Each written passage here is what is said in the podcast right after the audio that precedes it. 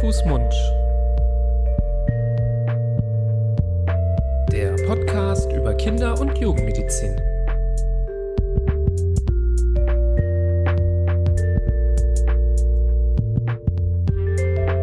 So, ihr Lieben, hallo und herzlich willkommen zu einer weiteren Folge von Hand, Fuß, Mund, eurem Podcast über Kinder- und Jugendmedizin. Und so wie das immer ist, begrüßen euch hier eure beiden Hosts. Ähm, mir zugeschaltet der liebe Florian.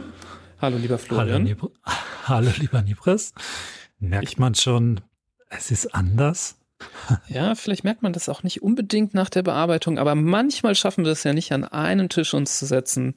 Ähm, aber da wir ja nicht von uns la voneinander lassen können, äh, podcast-technisch zumindest, ähm, schalten wir uns auch manchmal zu. So ist das heute. Ähm, und äh, ich freue mich aber, dass wir Zeit finden, um nochmal ein Thema zu besprechen, zu dem wir auch einen richtigen, ja, über die Jahre fast schon Strom an Nachrichten und Anfragen bekommen haben. Ein Thema, wonach es ganz viele zu dürsten scheint und wo wir vor Informationen sprudeln. Du merkst meine Wortwitze vielleicht, vielleicht auch nicht, vielleicht sind sie zu billig. Ähm, ja, ich kenne dich ja. Ich, ich, ich höre ich hör wieder damit auf, bevor hier jemand abschaltet wegen blöder Witze. Ähm, nein, ihr habt es beim Anklicken der Folge ja auch gesehen. Heute geht es um ein Thema, was ja so richtig die ganze Kinderheilkunde durchzieht. Ähm, ich fand das ganz äh, spannend, als ich mir so ein bisschen Gedanken gemacht habe, worüber wir heute dann im Detail sprechen, dass es so in so viele Bereiche reinragt. Ähm, nee, also die Frage, die wir eben häufig gestellt bekommen, so ganz pauschal ist, wie viel Wasser dürfen Kinder eigentlich trinken? Wie viel Wasser sollen Kinder eigentlich trinken? Ähm, manchmal wird auch nicht von Wasser gesprochen, sondern vom Flüssigkeitsbedarf. Wie viel ist da richtig? Und ähm, so im, im Grunde genommen spielt dieses Thema Wasserhaushalt, Flüssigkeit, wie viel geht rein, wie viel geht raus, das spielt ja auch für uns im medizinischen Alltag eine sehr, sehr große Rolle. Also beschäftigt das sowohl die Eltern als auch uns als Kinderärzte und Ärztinnen. Und deswegen haben wir uns überlegt, dass wir heute so über dieses äh, grobe erstmal erscheinende Thema sprechen und da versuchen mal so ein bisschen Struktur reinzubringen und so ein bisschen Ordnung, ähm, was da so die wichtigsten Aspekte sind. Ähm, und bevor wir jetzt äh, ganz platt und pauschal wieder mit der typischen so und so viel Prozent unseres Körpers sind Wasser-Argumentation anfangen, ähm, ja, vielleicht noch dein, dein Input zum Start. Ähm, wie, wie ist das hm. Thema bei euch in der Familie, um nochmal so aus dem Nähkästchen was zu hören, das Trinken? Ist es so, dass äh, man da immer alle so ermahnen muss, äh, hier, vergiss es nicht? Ähm, oder äh, ist das so, dass man sich fast schon umgekehrt Gedanken macht, boah, die trinken so viel. Ähm, hm. Woran liegt das eigentlich? Ey, dieser Job, den ich gerade habe, ich komme ja menschlich total gut an, aber beruflich komme ich mal gar nicht weiter. Mach's doch besser.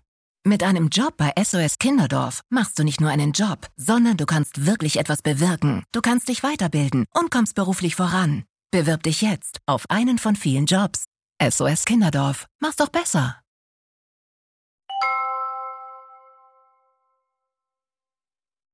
Hm.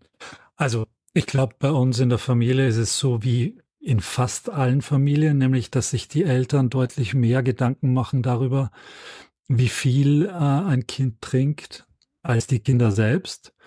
Die, ich meine, dafür gibt's ja das Durstgefühl, dass die Kinder einfach trinken, wenn sie sich danach fühlen, also wenn sie einfach Durst haben, wohingegen die Eltern ja, ähm, und da nehme ich mich und meine Frau überhaupt nicht aus, äh, immer wieder sich damit beschäftigen und äh, hin und her überlegen, trinkt das Kind denn genug in der jeweiligen Situation? Da kommen wir heute auch sicher auf einige zu sprechen, wo dann nochmal ein extra Fokus drauf zu legen gibt, ähm, was, dies, was das Trinken angeht. Aber auch generell fühlt man sich ja schon ein bisschen verantwortlich dafür, was das Kind trinkt, ist aber am Ende des Tages ähm, in den allermeisten Fällen und in der meisten Zeit, glaube ich, selbstregulierend durch die Kinder, wenn das Angebot stimmt. Ich glaube, das ist ein ganz wichtiger Punkt. Das Angebot muss ausreichend und vor allem das Richtige sein. Und wenn das gegeben ist, dann, ja, dann trinken die Kinder so viel sie brauchen. und können das auch äh, dann regulieren und dann funktioniert das in wahrscheinlich 98 Prozent der Fälle. Ja, das ist wirklich spannend, dass ähm, unser Körper da wirklich eigentlich kaum Unterstützung braucht. Der kriegt das schon sehr, sehr gut selber hin. Ähm, gibt aber Situationen, ähm, wo das zum Beispiel nicht funktioniert aufgrund von Krankheit, ähm, über das wir vielleicht gleich mal zu sprechen kommen.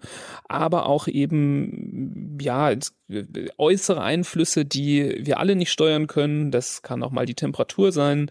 Aktuell äh, ist das Wetter eher so, dass ein bisschen zu viel Flüssigkeit vom Himmel zu fallen scheint, aber ähm, es gibt ja Phasen, wo einfach große Hitze besteht und in Zeiten des Klimawandels ähm, wird darüber natürlich auch viel gesprochen. Ähm, wie viel müssen Kinder denn überhaupt trinken? Wie können wir das ausgleichen? Ähm, auf all die Aspekte wollen wir eingehen und vielleicht auch mal so ein paar Rechenbeispiele nochmal durchgehen, wie viel Flüssigkeit so ein Kind ähm, braucht. Ähm, so fangen wir doch mal ganz allgemein an. Natürlich habe ich es äh, nochmal nachgeschaut und natürlich äh, muss ich es nochmal sagen, dass Kinder zu circa 70 Prozent aus Wasser bestehen. Erwachsene ein bisschen weniger, Kinder haben ein bisschen mehr Flüssigkeit an Bord. Ähm, und diese Flüssigkeit, die ist natürlich an vielen Stellen im Körper, ähm, im Blut, ähm, auch das zentrale Nervensystem enthält sehr viel Flüssigkeit, die Organe, die Zellen, überall ist es drin. Und ähm, was schon auch eine interessante Frage eigentlich ist, klingt vielleicht banal, aber wieso müssen wir eigentlich überhaupt trinken? Man könnte ja sagen, naja, wenn ich nicht immer pinkeln gehen würde ähm, und auf Toilette gehen würde, dann bräuchte ich ja auch nicht so viel oben rein tun. Also wenn es so ein geschlossenes System wäre, ähm, aus meiner, äh, in meinem, äh, in meine Schneekugel muss ja auch nicht Wasser reintun, da ist einfach alles drin und das bleibt so. Ähm, aber es gibt eben auch Wege, wie wir Wasser und Flüssigkeit oder wie Kinder Wasser und Flüssigkeit verlieren, die uns nicht so bewusst sind. Und ähm, dieses Thema, das finde ich in der Medizin eigentlich immer interessant, das ist die sogenannte Perspiratio. Und diese Perspiratio, das fällt natürlich ein Aspekt rein, den wir dann doch immer sehr gut bemerken, ähm, manchmal auch mit der Nase, nämlich wenn wir schwitzen. Ähm, das ist diese sogenannte Perspiratio sensibilis, also ähm, bin ich für sensibel, kriege ich mit. Und dann gibt es aber auch noch Perspiratio insensibilis, also kriege ich nicht mit, bin ich nicht für sensibel. Und das ist zum Beispiel der Wasserverlust über die Schleimhäute. Ähm, und dazu gehört zum Beispiel auch der Wasserverlust durch ähm, die Lunge, durch die Atmung. Und das ist äh, tatsächlich bei Säuglingen und Kleinkindern nochmal deutlich relevanter als bei Erwachsenen. Ähm, denn Säuglinge und Kleinkinder verlieren über die Schleimhäute ungefähr zwei bis viermal so viel wie ein Erwachsener im Verhältnis zu seiner Körperoberfläche. Ähm, und deswegen müssen wir auch manchmal in der Medizin das ein bisschen berücksichtigen. Auch mal so einrechnen in unsere ähm, äh, Quoten, wenn wir gerade mal so eine Bilanz in der Klinik rechnen wollen und gucken wollen, wie viel Wasser geht rein und raus aus dem Körper, dann ist diese Perspiratio gar nicht mal so unwichtig, gerade wenn es ganz kleine Kinder sind, die zum Beispiel sehr viel und schnell atmen, weil sie vielleicht eine Infektion haben ähm, in der Lunge, dann kommt da schon einiges zusammen, was man zusätzlich noch ähm, berechnen kann und mit ausgleichen kann. Also das finde ich nochmal interessant, dass man sich das nochmal zu, äh, äh, zu Gemüte führt. Man verliert nicht nur Wasser durch äh, Pinkeln, sondern man verliert auch Wasser ähm, eben über die Schleimhäute, durch Schweiß und auch durch den Stuhlgang. Da muss man auch dran denken. Und bei der Aufnahme ist es eben auch nicht nur das Trinken, denn ähm, auch über die Nahrung nehmen wir natürlich äh, Flüssigkeit auf. Das hängt ein bisschen davon ab, was wir essen, aber da ist auch in der Regel relativ viel drin, ähm, was man einrechnen muss. Bis zu 30 Prozent des Tagesbedarfs äh, kommt zum Beispiel auch durch die Nahrung rein. Ja, absolut. Du sprichst da zwei ganz interessante Aspekte an. Das eine ist das, was oben reingeht und das andere ist das, wo es überall verloren geht. Das finde ich noch äh, fast noch interessanter und äh, irgendwie fast undurchschaubarer, wenn es um diese Frage geht, was eigentlich mit der Flüssigkeit passiert, die wir da Tag für Tag zu uns nehmen und vor allem auch die Kinder.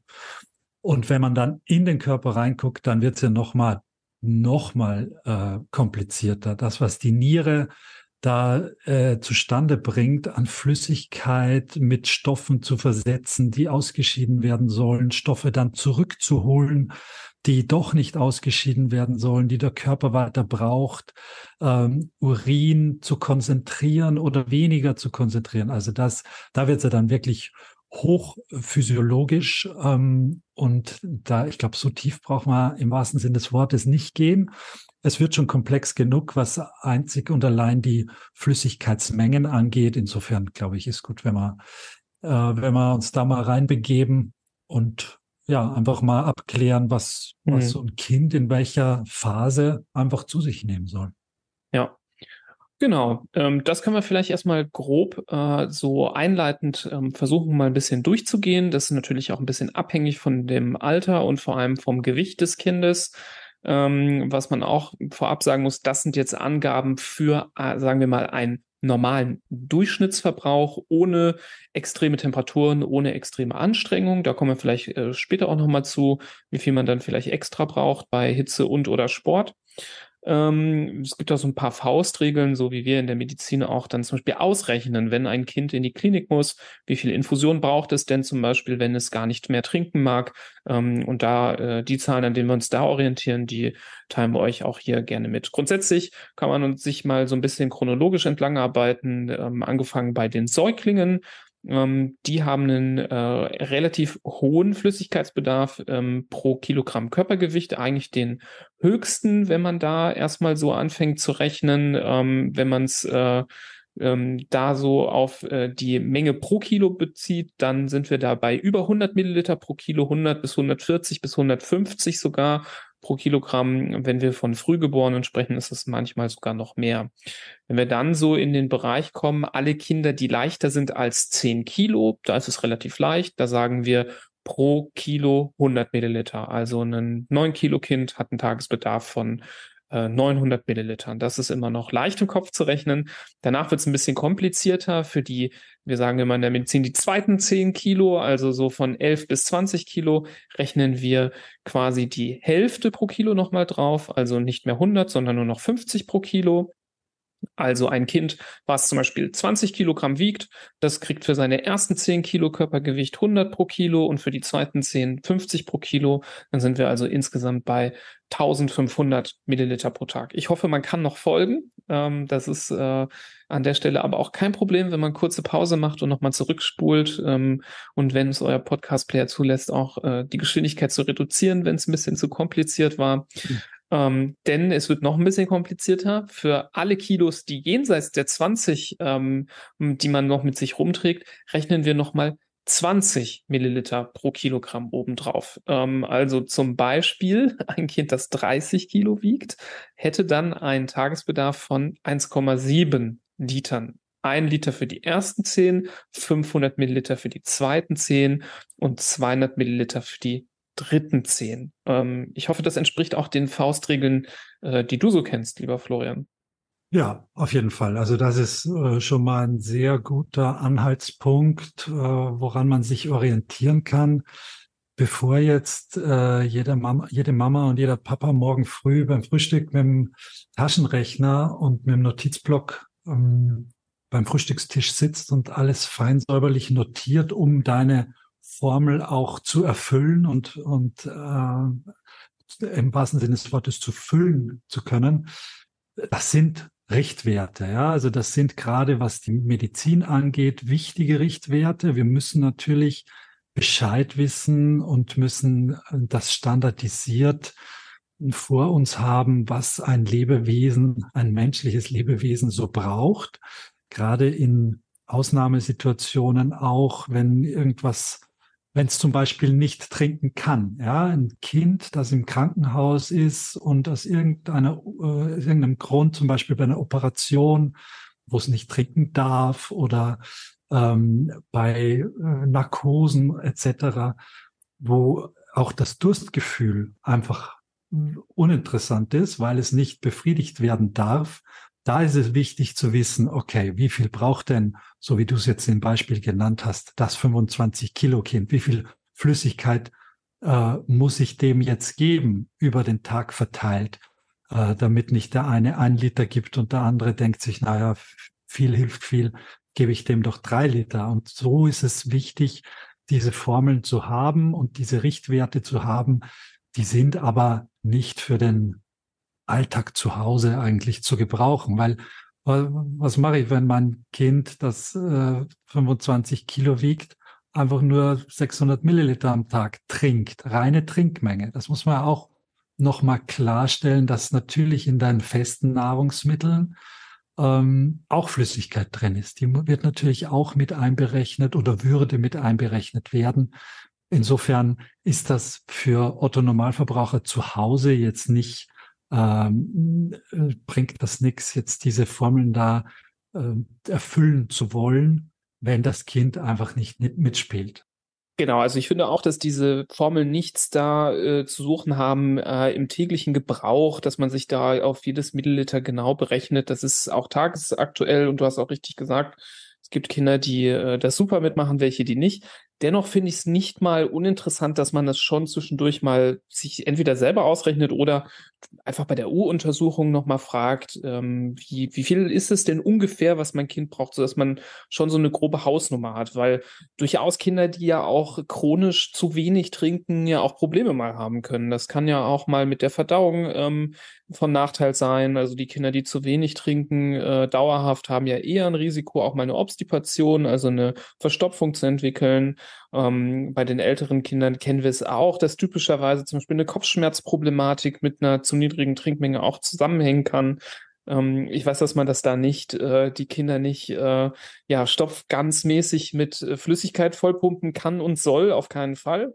Aber vielleicht gibt es ja trotzdem auch Optimierungsbedarf, den man oder Optimierungspotenzial, das man auch nutzen kann, wenn man es versucht oder ähm, zusätzlich zum Wasser hier und da auch nochmal einen Tee nochmal anbietet oder so. Also sich so ein bisschen auch mal ausprobiert. Ich glaube, es gibt schon viele ähm, die das überhaupt gar nicht auf dem Schirm haben, wie viel ein Kind eigentlich so brauchen könnte am Tag und wo man, glaube ich, mit der Information schon helfen kann. Aber wie gesagt, äh, man muss jetzt hier nicht ewig den Taschenrechner schwingen, sondern einfach mal beim Kinderarzt oder der Kinderärztin nachfragen. Das kann ja auch helfen.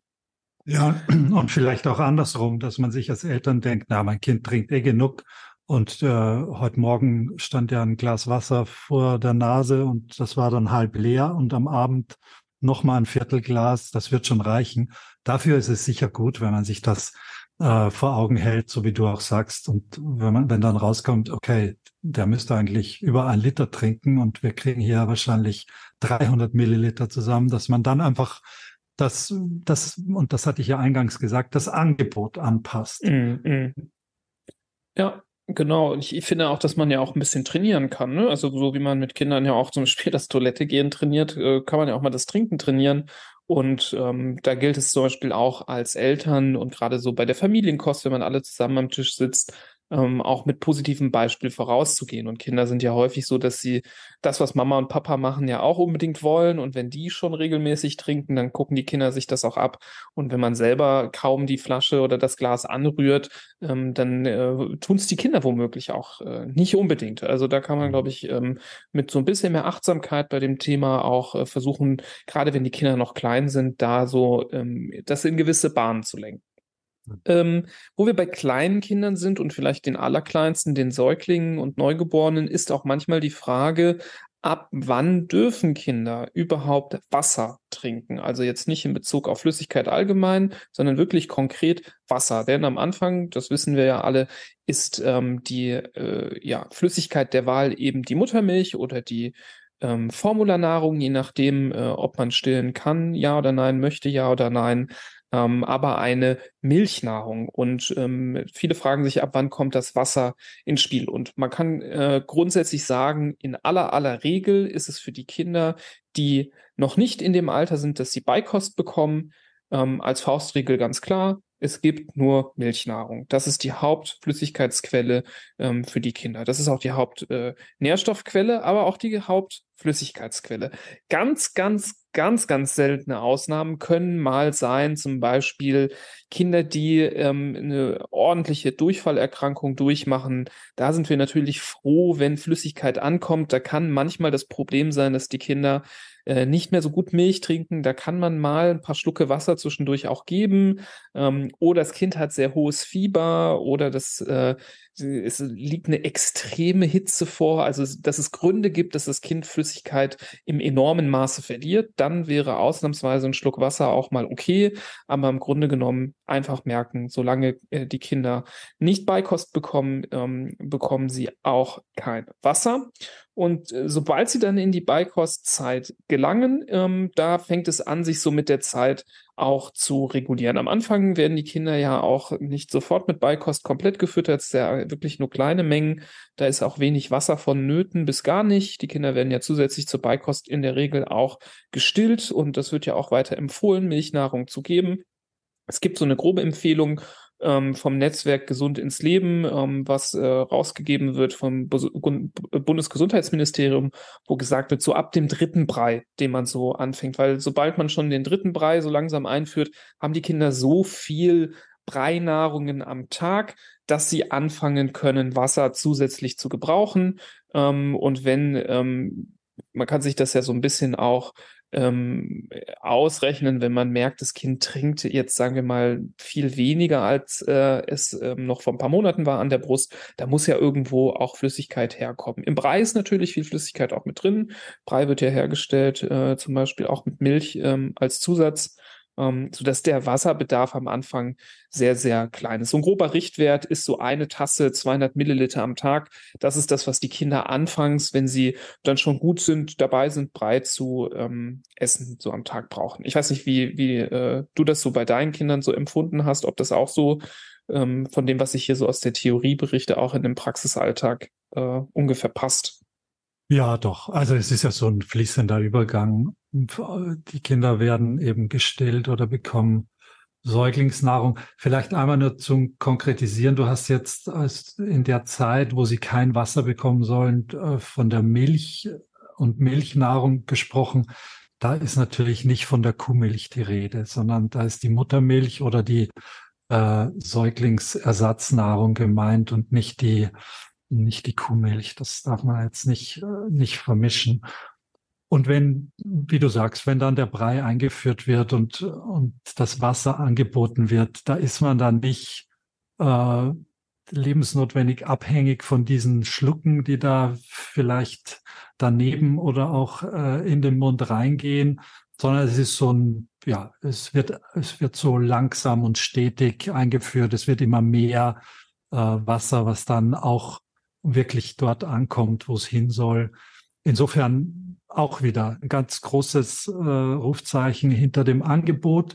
Es reicht schon aus, dass das am Anfang einfach da ist, dass es als Tasse oder als Schnabeltasse oder als Trinklernbecher beim bei der Brei-Mahlzeit äh, dazugegeben wird oder angeboten wird, dann gucken wir mal, will das Kind trinken und dann ja, dann ist man eh ausgeliefert und kann eh nur noch reagieren, weil das Kind hat entweder Lust drauf oder Durst, wenn es schon äh, das damit verbindet, äh, mit dem Anblick, äh, oder auch nicht. Also da kann man sich dann eher auf den Kopf stellen, so ein Säugling ähm, im, in der zweiten Hälfte des ersten Lebensjahres kriegt man eh nicht dazu zu trinken, wenn er nicht will. Aber je mehr angeboten wird oder je stetiger das angeboten wird, desto normaler wird es auch, dass einfach Wasser dazu getrunken wird. Und das ist das Ziel. Das ist einfach das Normalste der Welt oder der Mahlzeit wird.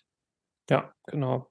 Sobald die festen Anteile an der Tagesernährung mehr werden, dann entfernt man sich natürlich von diesem 200 Milliliter pro Tag Richtwert. Äh, dann wird es natürlich mehr, ne? wenn wir denken, 10 Kilo Kind mit dieser 100er Regel, 100 pro Kilo für die ersten 10 Kilo braucht dann schon einen Liter am Tag. Und wenn es eben nicht mehr so viel ähm, Milch, also äh, Muttermilch oder äh, Säuglingsmilch trinken möchte, dann ähm, steigt natürlich der Bedarf an Wasser oder anderen Flüssigkeiten. Wir empfehlen natürlich eigentlich äh, nur Wasser oder auch ungesüßte Tees.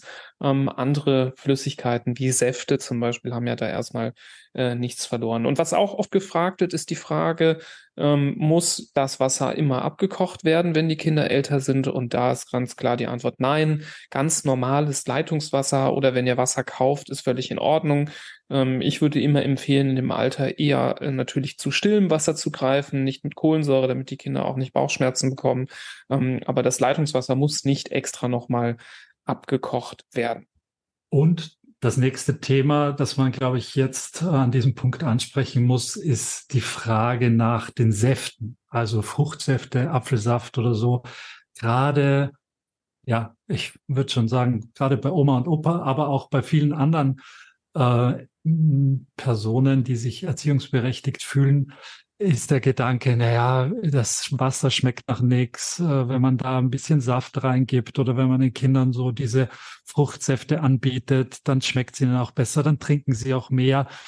Ähm, das ist aber ein Gedanke, der eigentlich in die falsche Richtung geht, muss man sagen. Je später und je weniger Fruchtsäfte zu Hause auf dem Tisch stehen, äh, desto besser ist es eigentlich. Die sind nicht nur für die Zähne schlecht, was das Thema Karies angeht. Da haben wir schon eine eigene Folge darüber auch gemacht, die man sich an der Stelle anhören kann.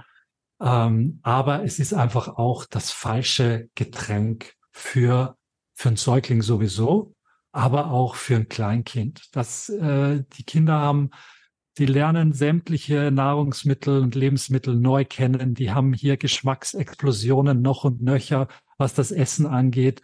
Die brauchen nicht noch dann in, in Form des Getränks dann noch was extra Geschmackvolles oder extra Süßes. Ganz im Gegenteil. Ja. Nee, gut, dass du das nochmal ansprichst. Also aus meiner Sicht ähm, sollte man damit gar nicht anfangen, dass das Wasser irgend nach irgendwas schmecken muss.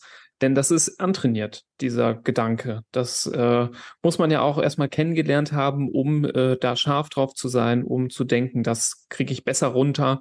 Ähm, ich glaube, von Natur aus äh, ist das eigentlich, also ich glaube, in der Tierwelt fragt sich das, fragen sich das viele Tiere äh, bestimmt gar nicht, weil sie kennen nur Wasser und ähm, hinterfragen das gar nicht erst. Äh, und da darf man ruhig animalisch bleiben und äh, da einfach beim Wasser bleiben.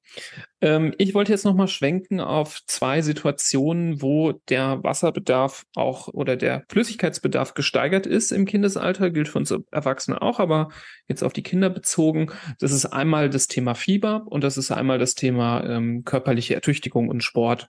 Und ähm, dass man da auch mal gehört hat, was so grob äh, ungefähr ähm, da so die Richtwerte sind. Das soll natürlich auch wiederum nicht dazu führen, dass ihr denkt, ähm, oh, ich hole jetzt den Taschenrechner raus und rechne das äh, aufs Gramm und auf die Körpertemperatur Grad äh, Nachkommastelle genau aus. Aber ähm, ich glaube, dass man so mal gehört hat, dass das vielleicht ein bisschen mehr ist, ist ja schon hilfreich. Denn beim Fieber, das kann man sich ja vorstellen, gerade wenn ihr euch noch an diese Perspiratio erinnert, die ich am Anfang der Folge genannt habe, dass man eben Flüssigkeit nicht nur über den Urin verliert, sondern eben auch zum Beispiel durch Schwitzen, aber auch durch die Atmung hm, und über die Schleimhäute. Ähm, wenn auch mal die Nase läuft zum Beispiel, das sind zwar auch kleine Mengen, aber wenn das mal so 24 Stunden die ganze Zeit so trieft, ähm, kommen da auch ein paar Milliliter zusammen. Ähm, ist der Flüssigkeitsbedarf einfach gesteigert und da benutzen wir eigentlich auch eine ganz gute zu merkende Faustregel, dass man sagt, pro Körper pro Grad Körpertemperatur mehr, also Grad Celsius, äh, nicht Fahrenheit, ähm, je nachdem von wo ihr zuhört, ähm, braucht ein Kind zehn Prozent mehr Flüssigkeit. Also als Faustregel kann man sich merken, mit 38 Grad brauche ich zehn Prozent mehr, mit 39 Grad brauche ich 20 Prozent mehr und mit 40 Grad Temperatur brauche ich 30 Prozent mehr. Ähm, das ist natürlich so ein bisschen auch darauf bezogen, dass man vielleicht über längere Zeit diese Körpertemperatur inne hat. Ähm, wenn jetzt äh, man dreimal am Tag das Fieber senkt mit einem Fiebersenker und die ähm, Temperaturerhöhungen nur kurz sind, dann ähm, muss man da eigentlich nicht viel machen. Aber es gibt ja auch Situationen, wo man denkt, ach, das Kind ist fit, ist okay, wenn es mit 38, 38,5 rumläuft. Ähm, mit 40 wird man kein Kind in der Regel so lange fiebern lassen. Ähm, dann ist so ein Richtwert eigentlich ganz gut. Ne? Also wenn das Kind sonst zu Hause zwei kleine Wasserflaschen, a 500 Milliliter trinkt ähm, und aber jetzt 39 Grad Temperatur hat und 20 Prozent mehr braucht, ja, dann ist es wahrscheinlich noch mal eine halbe extra. Dann wäre eigentlich der Bedarf ähm, ausgeglichen. Ähm, da kann man, glaube ich, oder muss man sich nicht mehr als das äh, merken. Also wenn ihr euch einfach merkt, dass es mehr ist, was man braucht, dann ist das schon mal sehr, sehr positiv. Viele Eltern äh, wissen das auch manchmal nicht. Ähm, Wichtig auch das Thema Sport. Ähm, da haben wir auch äh, in unserem Buch, glaube ich, auch nochmal an einer Stelle bisschen was zu geschrieben. Ähm, auch da ist natürlich der ähm, Flüssigkeitsbedarf erhöht. Und gerade da muss man Kinder auch nochmal ermahnen ähm, und auch nochmal dran erinnern, dass sie trinken. Ähm, wenn wir gerade hier an den Sommer denken, wo man bei höheren Temperaturen draußen vielleicht auch unter Sonneneinstrahlung Sport macht, noch wichtiger. Ähm, dass ja auch der Bedarf gesteigert ist. Ähm, auch da gibt es so Rechenformeln, da bin ich jetzt äh, tatsächlich der Meinung, dass das nicht unbedingt sein muss, das wird jetzt auch nochmal alles ausrechnen. Ähm, aber man sollte sich merken, dass es A super ist, wenn die Kinder bereits vor dem Sport einmal auftanken und dass sie während des Sports auch mindestens einmal die Stunde nochmal trinken sollen. Ähm, da finde ich, ist es auch wichtig, dass diejenigen, die mit den Kindern Sport machen, auch in der Schule zum Beispiel, die Kinder auch nochmal erinnern, Trinkpausen einbauen und äh, die auch mal betonen, dass die wichtig sind ähm, und auch mal kontrollieren, dass alle auch sich dran halten. Ich erinnere mich auch an einen Mitschüler damals in der Schule, der immer nichts zu trinken hatte beim Sportunterricht, weil der einfach von zu Hause immer so eine kleine Pulle hatte, die dann mittags schon leer war ähm, da musste man halt irgendwie auch mal äh, unterstützen und da hatten dann die Lehrer kein Auge drauf gehabt, ähm, bis dann irgendwer äh, das mal angemerkt hat. Also da unbedingt an den Tagen, wo äh, Sportunterricht ansteht, dran denken, mehr Flüssigkeit den Kindern einzupacken, mitzugeben. Ähm, sonst sind die schlapp, müde, haben vielleicht Kopfschmerzen, wenn sie dann nach Hause kommen ähm, und dem kann man vorbeugen. Hm. Sehr gut. Äh, vielleicht zum ersten Punkt mit dem Fieber noch so eine kleine Eskalationsstufe, wenn jetzt äh, das Fieber aufgrund zum Beispiel einer Magen-Darm-Infektion auftritt, also wo ich äh, oder wo das Kind Durchfall und oder Erbrechen hat, dann potenziert sich natürlich diese Gefahr erst recht. Das heißt, das Kind hat einerseits durch die erhöhte Körpertemperatur deutlich äh, gesteigerten Flüssigkeitsbedarf, auf der anderen Seite wird durch Durchfall oder durch Erbrechen, vielleicht auch noch mehrmals am Tag, einfach äh, deutlich Flüssigkeit äh, ausgeschieden, so dass man die, die verdampft nicht, sondern die kommt wirklich da oben oder unten schwallartig raus und geht verloren damit. Das heißt, damit ist der Bedarf nochmal deutlich gesteigert. Und das ist auch der Grund, warum es schon so viele Familien und Kinder dann in die Klinik treibt äh, mit dieser Art von äh, Infektionserkrankungen, also mit diesen Magen-Darm-Erkrankungen, weil das dann häufig einfach nicht mehr von alleine geschafft werden kann. Das Kind hat vielleicht Durst und fühlt sich danach zu trinken, aber dadurch, dass alles wieder rauskommt oder dass durch das Fieber noch mehr Bedarf ist, kommt es einfach nicht mehr hinterher und dann ist es einfach wirklich häufig nötig, dass, äh, dass man hier im Krankenhaus dem Ganzen Abhilfe leistet und da das Kind über diese Tage äh, drüber bringt mit äh, zum Beispiel intravenösen äh, Flüssigkeitsinfusionen. Ey, dieser Job, den ich gerade hab, ich komme ja menschlich total gut an, aber beruflich komme ich mal gar nicht weiter. Mach's doch besser. Mit einem Job bei SOS Kinderdorf machst du nicht nur einen Job, sondern du kannst wirklich etwas bewirken. Du kannst dich weiterbilden und kommst beruflich voran. Bewirb dich jetzt auf einen von vielen Jobs. SOS Kinderdorf. Mach's doch besser.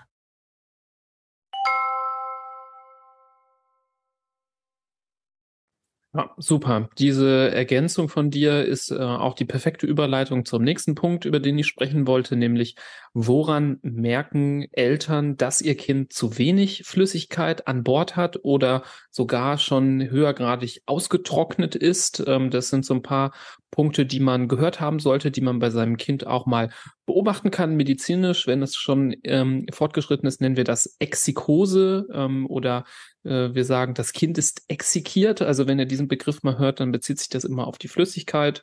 Ähm, und da gibt es eben ein paar Zeichen, die auch von außen relativ schnell zu beobachten sind. Ähm, also typischerweise hilft zum Beispiel der Blick in den Mund oder auf den Mund, wo man trockene Lippen sieht, eine trockene Zunge ähm, und eine trockene Mundschleimhaut. Also ähm, das erkennt man gerade an der Mundschleimhaut immer daran, dass die äh, nicht mehr glänzt, wenn man da auch mal reinleuchtet mit einem Lämpchen.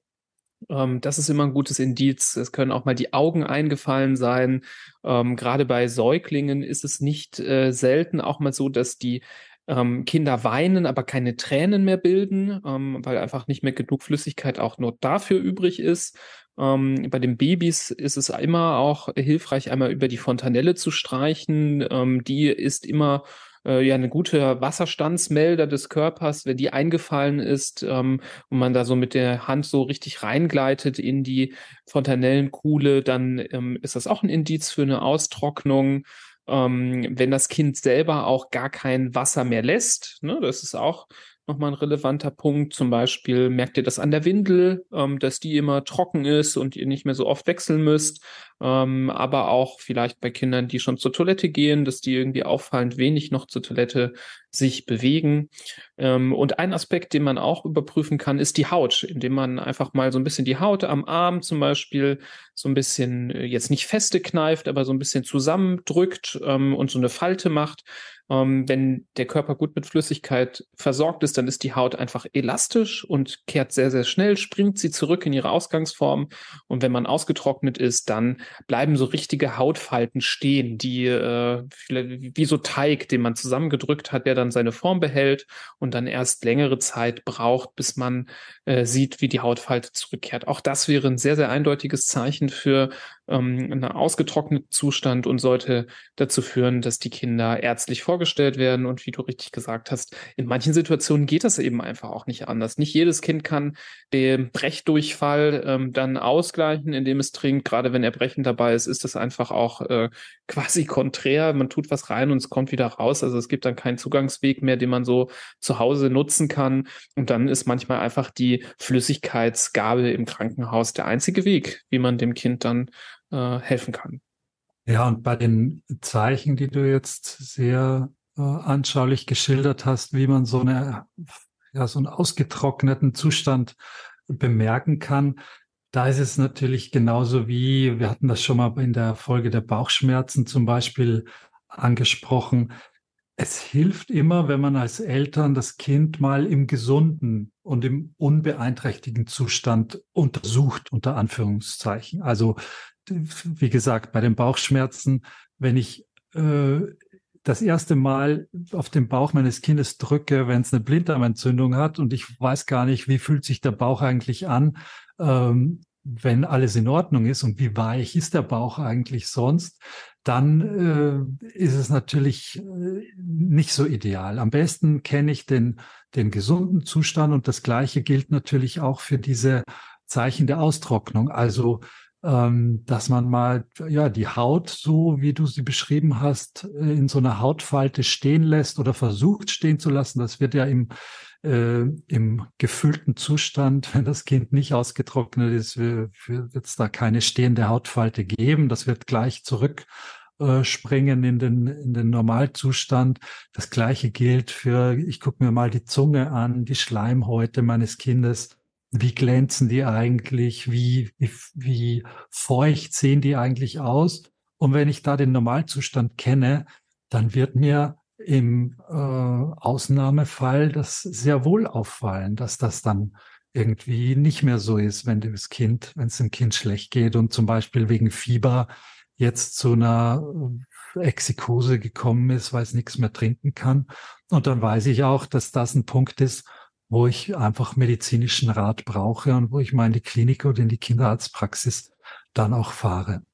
Ja, ja, sehr guter Hinweis. Da ermutigen wir Eltern ja immer wieder zu, auch für die eigene Selbstwirksamkeit, äh, so ein bisschen ein paar Grundlagen äh, sich zu merken. Und äh, das ist ja auch nichts anderes, was Eltern schon seit Jahrhunderten machen, nämlich ihre Kinder zu Hause auch untersuchen. Das äh, mhm. Messen von Fieber, das ähm, mal gucken in den Hals mit einem Lämpchen. Also ich kann, kann mich gut erinnern, dass meine Eltern das viel bei mir auch gemacht haben. Das sind einfach Untersuchungsmethoden, die wir natürlich in der Klinik vielleicht häufiger machen oder wo wir ein bisschen besser geschult sind. Aber am Ende des Tages ist das Erfahrung und ähm, Erfahrung kann man auch auf sein eigenes Kind bezogen sammeln, dass man eben ähm, beide Seiten kennt, gesund und krank und äh, das dadurch besser auseinanderhalten kann. Also guter Tipp kann man ja auch mal spielerisch mit den Kindern machen und vielleicht die Sachen, die wir gerade genannt haben, ihr könnt auch noch mal zurückspulen ähm, oder die, das Kapitel zurückspringen mit der Kapitelmarke. Ähm, könnt ihr euch die noch mal anhören und dann doch noch mal bei eurem Kind ähm, spielerisch äh, testen und anschauen. Und ein ganz wichtiges ähm, Objekt für diese Untersuchung im Normalzustand und dann eben auch, wenn es nicht normal ist, da gehört einfach die Fontanelle dazu, weil das Kind, ähm, jedes Kind ist da so ein bisschen anders. Manche Kinder haben eine etwas äh, eingesunkener, eingesunkenere Fontanelle als andere, ohne dass sie ausgetrocknet sind. Das heißt, da hilft schon mal, wenn ich weiß, wie ist denn die Fontanelle, in welchem Niveau ist die denn, wenn das Kind vor mir sitzt, wenn es auf dem Rücken liegt, das alles im Normalzustand zu kennen, dann braucht es nicht mehr viel, um das in, einer, in einem Ausnahmezustand als anders zu erkennen. Wenn ich dann sehe, oh, okay, normalerweise ist die Fontanelle nur knapp unterhalb des Niveaus der, der Schädelknochen und heute, wo es jetzt eh schon schlecht getrunken hat, ist da wirklich fast ein Zentimeter eingesunken. Ja, dann weiß ich, jetzt ist höchste Eisenbahn. Es werde ich aber nicht wissen, wenn ich noch nie bei meinem Kind aktiv und bewusst die, die Fontanelle getastet habe. Ja, an der Stelle äh, Werbung für uns selbst, äh, für unsere Episode zur Fontanelle. Ja, wir haben auch der Fontanelle eine ganze Episode gewidmet. Ähm, ist besonders für die Eltern interessant, die äh, jetzt ganz neu äh, ein Kind haben, wo man eben die Fontanelle noch gut untersuchen kann. Ähm, also geht doch da ähm, mal auf unsere Webseite oder in die Suchfunktion eurer App und sucht mal nach Hand, Mund und Fontanelle, dann werdet ihr fündig und ähm, könnt da nochmal ähm, upgraden, weil du richtig gesagt hast, das ist ein guter Indikator für den äh, Flüssigkeitshaushalt. Ähm, eine Frage, die auch manchmal kommt, die ich jetzt auch so äh, hier ähm, langsam abschließend besprechen möchte, ist die Frage, ob denn ein Kind auch zu viel Wasser oder andere Flüssigkeiten trinken kann. Ähm, und das ist eine Frage, die äh, sehr, sehr wichtig ist, auch für uns in der Kinder- und Jugendmedizin, wo wir auch bei gewissen Verdachtskonstellationen sehr, sehr gründlich nachfragen müssen. Wie viel trinkt denn so ein Kind eigentlich am Tag? Und äh, tatsächlich werden wir auch hellhörig, wenn das mehr ist, als wir gewohnt sind. Das ist, muss man sagen, sehr selten, dass es so ist, ähm, vor allem über längere Zeit. Also, dass man ein Kind an einem Tag, wo es auf dem Kindergeburtstag, was weiß ich, äh, zwei Tüten Salzstangen gegessen hat, dann besonders durstig ist und viel trinkt und es ist vielleicht auch noch heiß und es trinkt noch mehr. Das ist ja auch völlig okay. So einzelne Ausreißertage machen erstmal nichts. Es geht eher so um ähm, längerfristigere ähm, ja, äh, Eigenheiten des Trinkverhaltens. Ähm, manchmal kann man auch, äh, ja, auch eine Übertragung so ein bisschen sehen auf äh, das Pipi machen, beziehungsweise es fühlt sich zumindest so an, das Kind trinkt viel, deswegen muss es viel Pipi machen. Manchmal ist es eigentlich sogar eher der umgekehrte Mechanismus. Ähm, aber wenn man solche Dinge beobachtet, dann sollte man das schon ernst nehmen. Ähm, also wenn ein Kind zum Beispiel die Menge, die wir eben besprochen haben, Kind braucht anderthalb Liter pro Tag, weil es 20 Kilo wiegt, ähm, aber es trinkt andauernd vier bis fünf Liter jeden Tag ähm, und muss nachts dreimal aufstehen, weil es häufig auf Toilette gehen muss. Dann wäre das schon auffällig und da sollte man sich auch nicht irgendwie kleinreden lassen, dass jemand sagt, ach, das ist schon okay, Hauptsache es trinkt. Nein, zu viel trinken ist auch möglich. Wir haben in der Medizin dafür sogar einen Begriff, die Polydipsie nennt man das.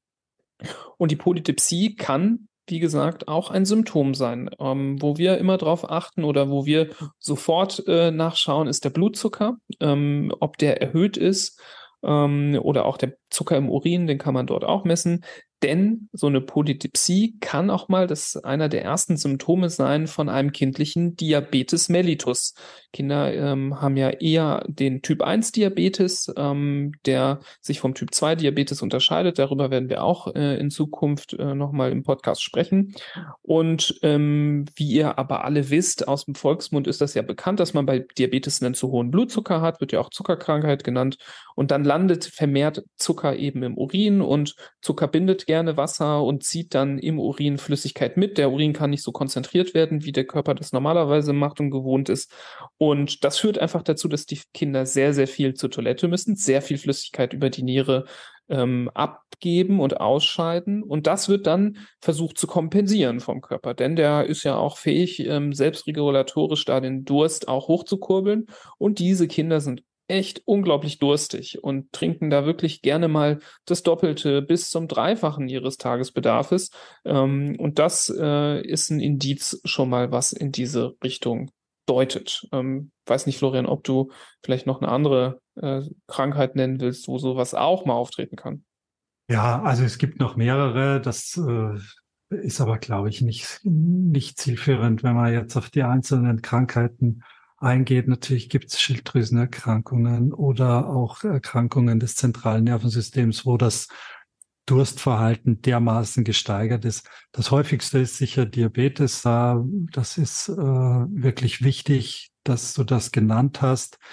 weil es auch eine Erkrankung ist, die leider Gottes immer häufiger wird. Äh, also hauptsächlich natürlich Typ 2, aber nichtsdestotrotz äh, sehen wir Diabetes äh, immer häufiger auch in unseren Kinderkliniken und auch da muss darauf hingewiesen werden, dass, dass das durchaus ein ähm, Aspekt sein kann, der diese Erkrankung ankündigt. Und gerade wenn es die, wenn es Jugendliche betrifft, dann ist es schon einfach auch unser dieser Wohlstandsdiabetes, der ähm, da auftreten kann und sich durch dieses erste Warnzeichen äh, blicken lässt. Hm. Ja, genau. Wir müssen nicht die weiteren äh, Krankheiten durchgehen. Das sind alles noch viel seltenere mhm. Sachen, ja, aber genau. ähm, das ist dann auch nicht mehr die Aufgabe, da zu Hause rum zu überlegen, was es sein kann. Wichtig als Take-Home-Message ist es einfach, ähm, sollte euch bei eurem Kind einfach so ein exzessives Trinkverhalten auffallen über längere Zeit, was auch nicht gut begründet ist, ähm, oder eben auch das häufige zur Toilette gehen, ähm, was jetzt nicht ein Harnwegsinfekt ist, sondern äh, unabhängig davon, dann ähm, ist das einfach ein Zeichen, was dazu führen sollte, dass man das beim Kinderarzt, der Kinderärztin anspricht, die Kinder dort untersuchen lässt und schaut, ähm, ob es dafür einen Grund gibt oder nicht. Es gibt auch habituell zu viele Trinken. Das gibt es auch manchmal, dass Kinder einfach irgendwie sich das so angewöhnt haben, zu viel zu trinken. Ähm, das muss man aber gründlich untersuchen. Da muss man dann andere Sachen tatsächlich auch vorher ausschließen, bevor man sagen kann, das ist habituell. Ähm, das obliegt dann quasi der Kinderärztin, dem Kinderarzt des Vertrauens. Genau. Ähm, ich weiß nicht, ob du, Florian, noch Aspekte hattest. Ich habe so ein bisschen meine Agenda zum Thema ähm, Flüssigkeitshaushalt, Wasser, Wasser trinken, so ein bisschen äh, schon abgehakt. Es war jetzt auch so ein bisschen wilder Ritt ähm, ja. von so allgemeinen Fakten über den Flüssigkeitsbedarf, allgemein noch mal ein bisschen Fokus auf Säuglinge, dann zu äh, Gründe, die äh, ja, vermehrten Flüssigkeitsbedarf äh, begründen und äh, Warnsignale. Ähm, Hast du noch was? Oder? Nee, nee ich glaube, es ist ein guter Abriss geworden von einem äh, sonst ausufernden Thema. Aber nee, bin ich genau. ganz, ganz happy mit unserem Rundumblick. Super. Ja, wie ich habe ja anfangs gesagt, das zieht sich so durch die ganze Kinderheilkunde. Es geht halt, es geht kein Arztbesuch, ohne dass man auch mal so nach dem Flüssigkeitshaushalt guckt, wenn man ein Kind untersucht. Das macht unser äh, medizinisches Auge schon ganz automatisch. Kein Kind in der Klinik äh, ist auf Station, kriegt eine Infusion, ohne dass man sich Gedanken macht, wie viel braucht es, kann man es reduzieren. Also ähm, es spielt einfach für uns medizinisch eine große Rolle und eben zu Hause auch im Alltag und bei der Ernährung ähm, auch. Deswegen ähm, heute so ein buntes Pod Potpourri. Wir hoffen, dass sich die Fragen, die ihr vielleicht zu dem Thema hattet, hiermit ähm, ja, äh, ähm, erledigt haben, dass ihr Antworten gefunden habt. Wenn nicht, ähm, er sagt es uns gerne, schreibt, schreibt es uns, ähm, sendet uns eine Nachricht übers Kontaktformular auf unserer Webseite. Dann gucken wir mal, ob wir das nochmal woanders einbauen können. Leitet die Episode auch gerne weiter an andere Eltern. Vielleicht haben sie sich äh, ähnliche Fragen schon mal gestellt oder es war schon mal Thema bei euch. Ähm, dann hilft es auch weiter. Schaut in unsere anderen Folgen. Ich habe ja auch gesagt, wir haben hier ähm, das Thema Fontanelle schon gründlich besprochen. Wir haben jetzt hier auch zum Beispiel den Magen-Darm-Infekt besprochen, die Gastroenteritis, dazu gibt es auch eine eigene Folge. Ähm, zum Thema Fieber zum Beispiel auch. Also ähm, hier gibt es viele Andockpunkte. Und vieles von dem, was wir hier besprochen haben, haben wir auch in unserem Buch High Five besprochen. Falls ihr gerne auch mal was nachlest, da könntet ihr es auch wiederfinden. Ja, ansonsten bleibt uns nichts anderes übrig, euch äh, bei der nächsten Folge hoffentlich wieder zu begrüßen und bleibt gesund, macht es gut. Bis bald, tschüss. Tschüss.